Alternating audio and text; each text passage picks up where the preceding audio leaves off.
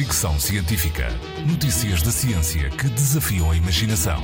Com Isilda Sanches. Afinal, o stress pode ter aspectos positivos. Um estudo da Universidade da Geórgia, nos Estados Unidos, publicado no Psychiatry Research, concluiu que alguma pressão pode afinal ser benéfica para o cérebro, aumentando a resiliência e diminuindo a probabilidade de desenvolver problemas como depressão e comportamentos antissociais. Os investigadores defendem que o stress baixo a moderado ajuda as pessoas a lidar com futuros episódios de maior stress.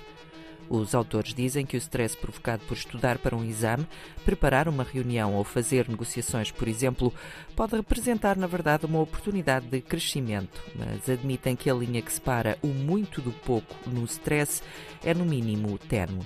A idade das pessoas, a sua predisposição genética, o grupo de apoio que têm ou não, fazem diferença na forma como se lida com o stress.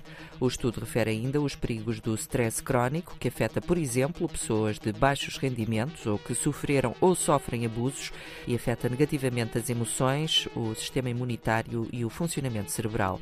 Isto é, mesmo tendo em conta que um pouco de stress pode ter efeitos positivos, a verdade é que nem todo o stress é bom e algum pode ser verdadeiramente tóxico para o nosso organismo. Fricção científica.